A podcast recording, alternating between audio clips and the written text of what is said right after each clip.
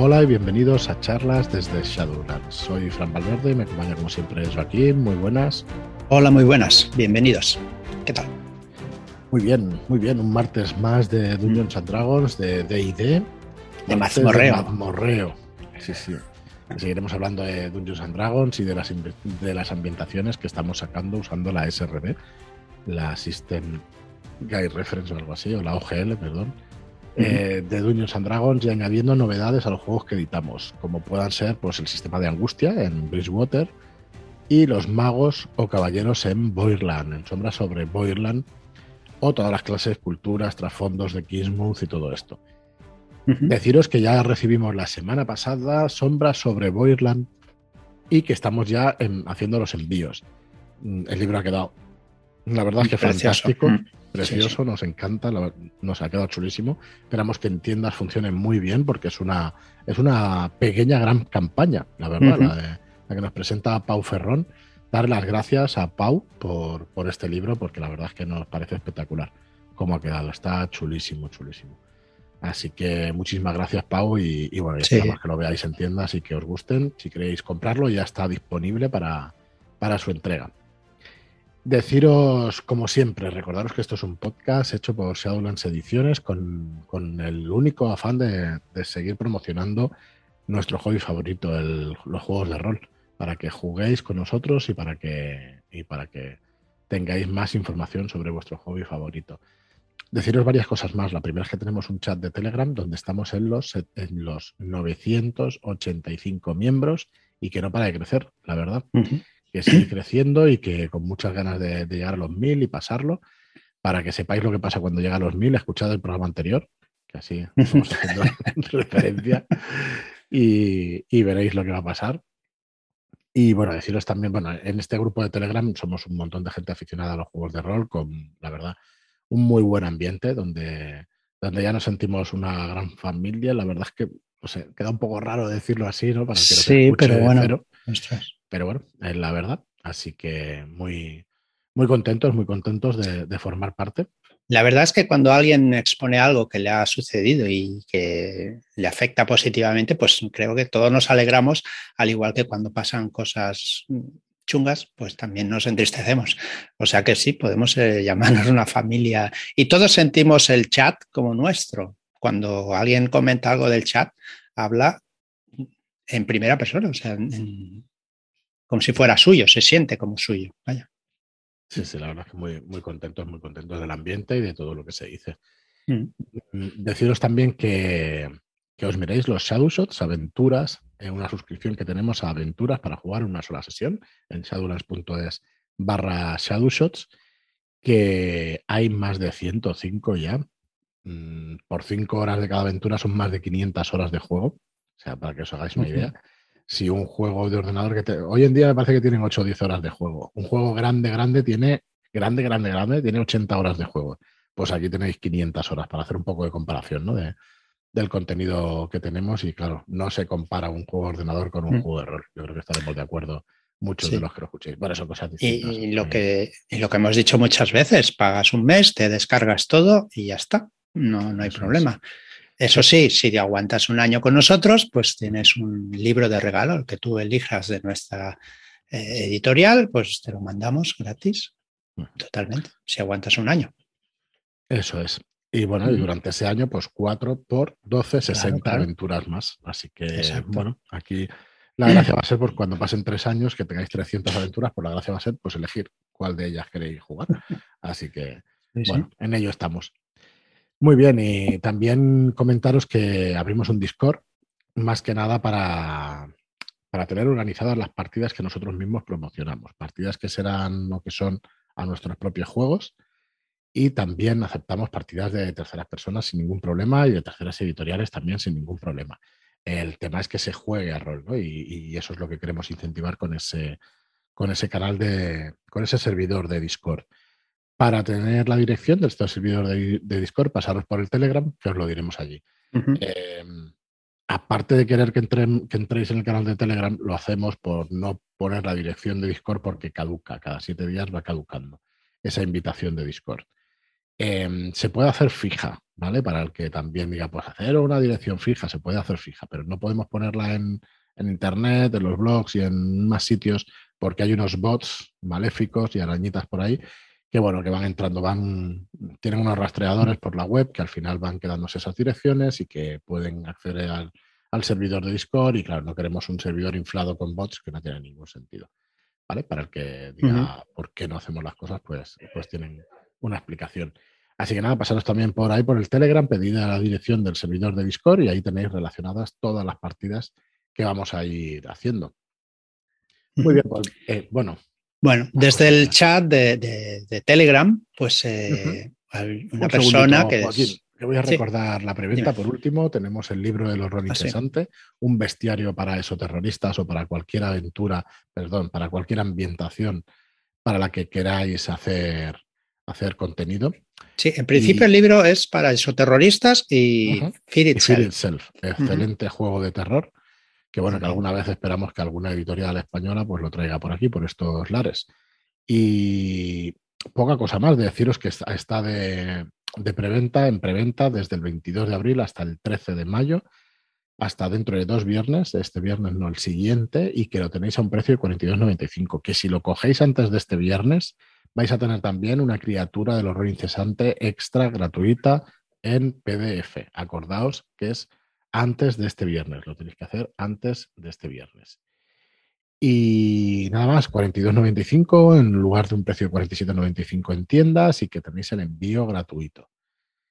Y ya está, yo termino por ahí. Decías que tenemos un montón de preguntas ¿no? que se generan en el chat de Telegram. En el chat se generan muchas preguntas y creo que, bueno, no, no lo creo. Sé que Iker quería empezar a dirigir pues Dungeons porque no lo ha hecho nunca. Entonces empezó a hablar de cómo con la SRD o con todos los productos gratuitos que hay por, por, la, por internet de Dungeons, podía empezar a hacer personajes, que era lo, lo más básico, ¿no?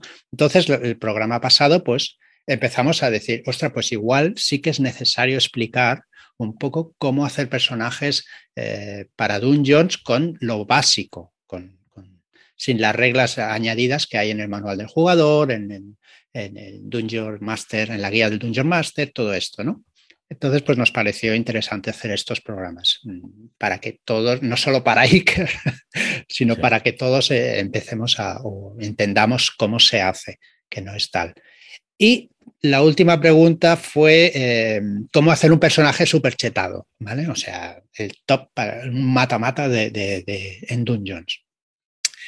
Eh, bueno, es un, es un tema peliagudo porque es difícil hacer un personaje de nivel 1 y que sea un aniquilador de monstruos, ¿vale? No es tan sencillo porque los personajes de nivel 1 son trozos de carne con una espada o con un hacha, o con un arco o con una varita, ¿vale? O sea, es un trocillo de carne con muy poquitos puntos de golpe, que es la, vida de, los, de los personajes.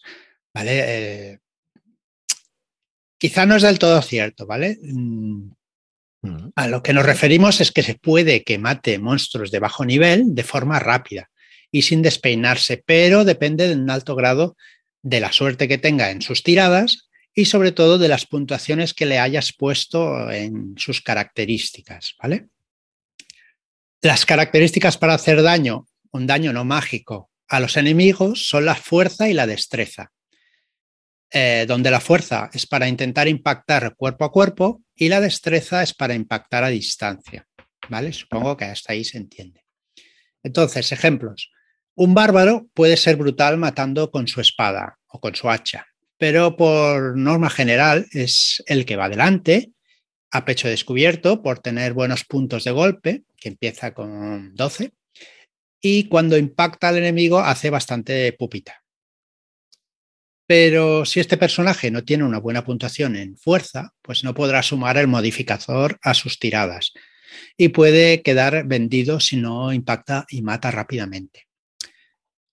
Vamos, que un bárbaro más o menos bien hecho, debería tener una fuerza como característica más alta, empezando como mínimo con un más 5 para impactar cuerpo a cuerpo con su hacha. No sé si hasta ahí se entiende. ¿Tú me lo has entendido, Fran? Sí.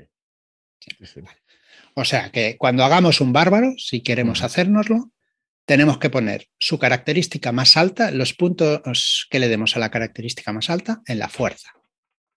Ya está. A partir de ahí ya sumas bonificaciones en, sus golpes. Por otro lado, eh, un explorador necesita puntos en destreza si quiere usar con certeza su arco a distancia. Quizá no quede tan a merced de los enemigos, porque está más separado, pero tiene que ayudar a los que van delante de él, para que no tenga que aguantar golpes y la consiguiente pérdida de puntos. El explorador debería tener su destreza como característica insignia. También como mínimo, pues un más 5 para impactar en combate a distancia. Hablo como mínimo, porque si depende de las tiradas de dados, depende de cómo hagas la, puntuación de características, ¿vale? Si lo haces tirando dados, pues no, seguro que salen más de más 5, ¿vale?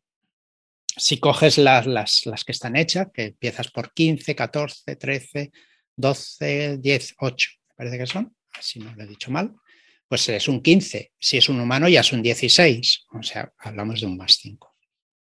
Que son más 3 más la bonificación de, personaje, que es un más 2, o sea, un más 5. Bien, eh, los personajes que utilizan magia para hacer daño son los más débiles de todos, ¿vale? Porque empiezan, tienen el dado de golpe y los puntos de golpe más bajos. Puede que con un conjuro elimine a varios enemigos, pero si le llegan a tocar, lo más fácil es que caiga al suelo y quede a expensas de una cura o de las tres tiradas para salvarse o morir. Por eso es importante no dejar atrás su constitución a la hora de puntuarla, ¿vale? Ella nos da un modificador para que nuestra vida suba un poquito cada vez que subamos de nivel. O sea, la constitución, ¿vale? Es lo que nos da un poquito más de vida. ¿Vale? El modificador de, la Constitución, ¿vale? Lo que el otro día hablaban de en el buena, con el programa de Buena Fuente de la Constitución que estaban a tope de, la, Constitución. Cuando empezaron a hablar de la Constitución fue bueno también.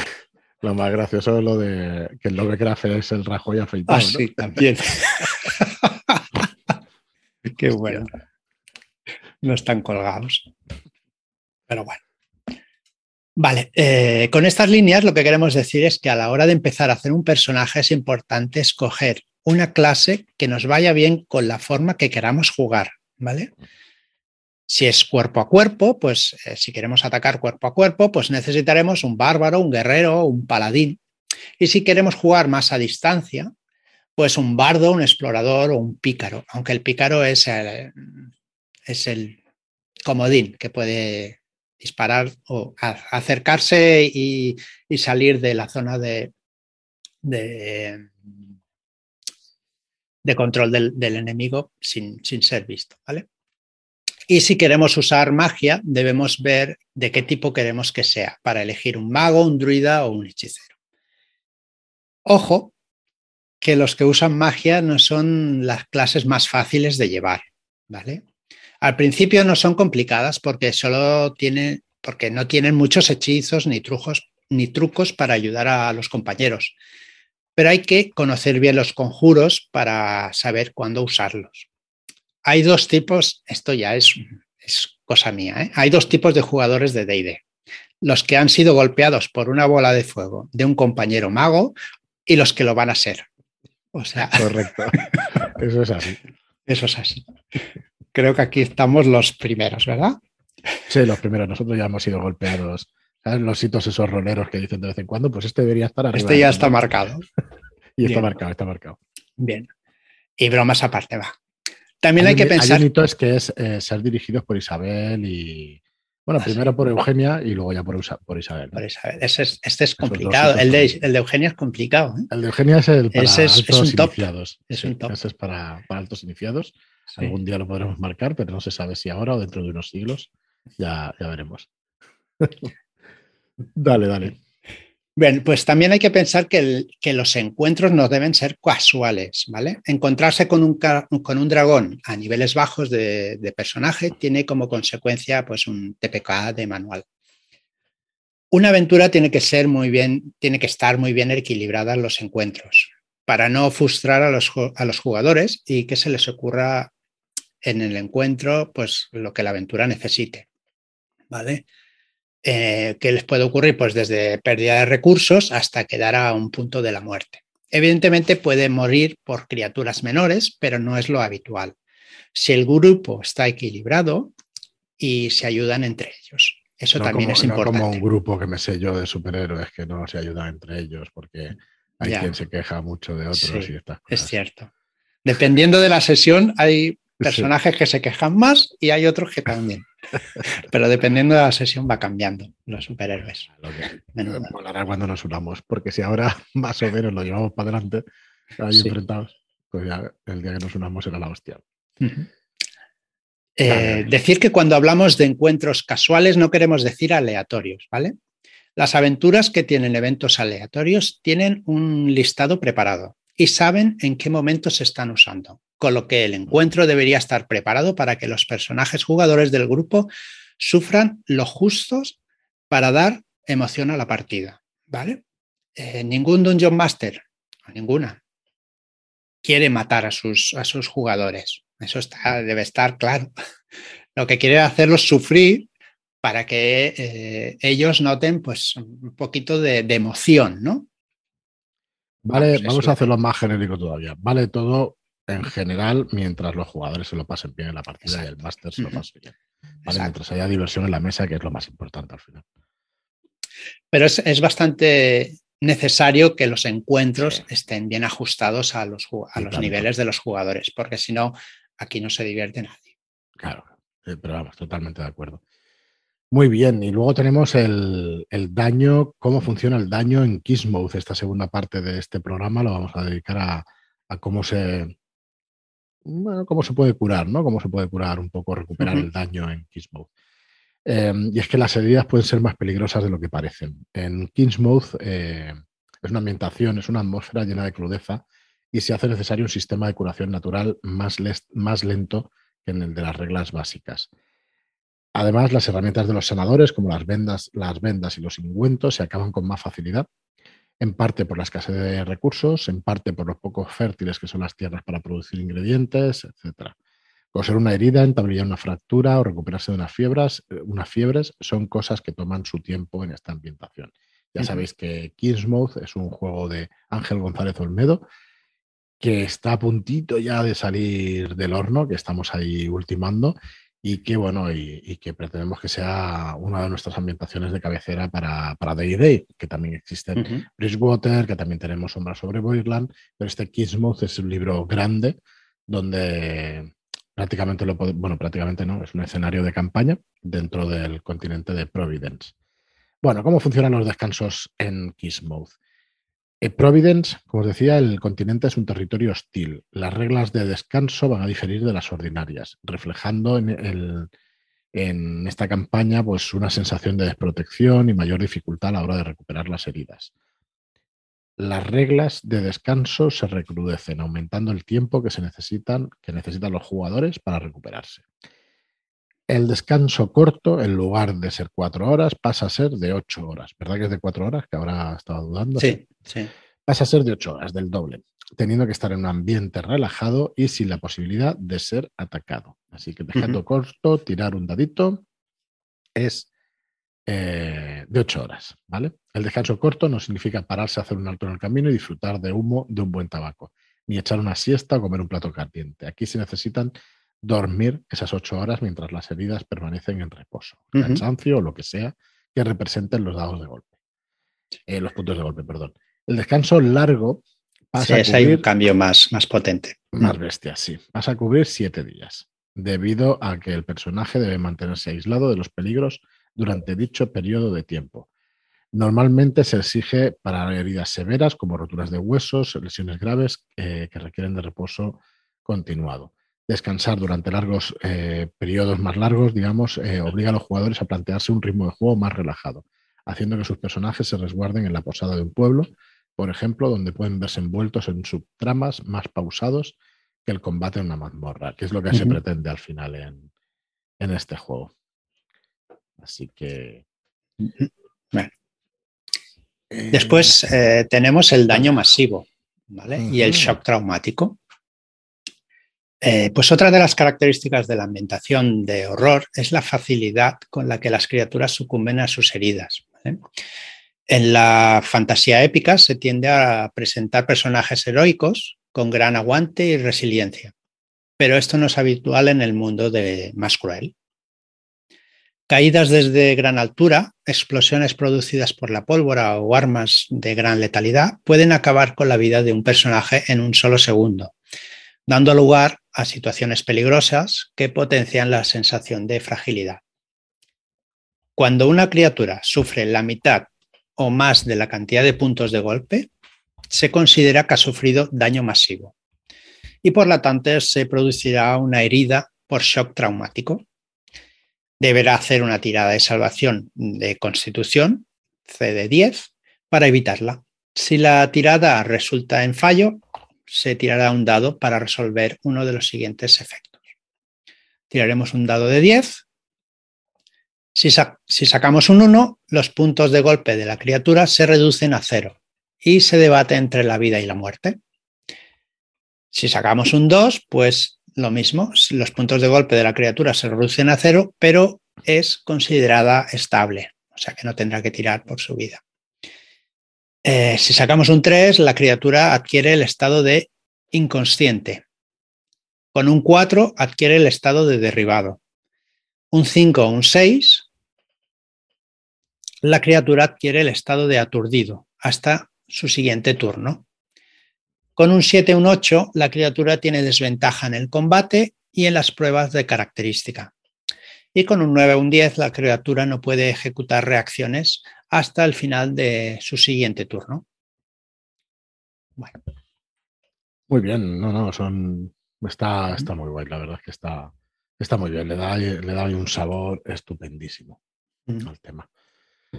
Muy bien, Joaquín, pues hasta aquí el programa de hoy también de Dungeons. Espero que os guste. Intentamos salir un poco del guion establecido, que estábamos repasando reglas y lo de las dudas del chat de Telegram y todo esto creo que le dan más riqueza al podcast también.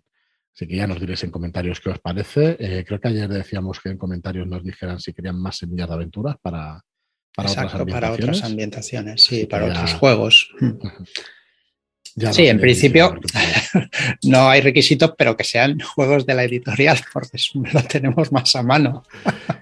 sí, más que nada por centrar esfuerzos, no es porque no nos gusten o no, o no lo queramos, ¿vale? Así que perfecto. Muy bien, Joaquín, pues nada, muchas gracias a todos por estar ahí. Muchísimas gracias por vuestros comentarios de 5 estrellas en iTunes y por vuestros me gusta y comentarios en iBox. Y hasta el próximo programa. Muchas gracias y hasta la próxima. Adiós.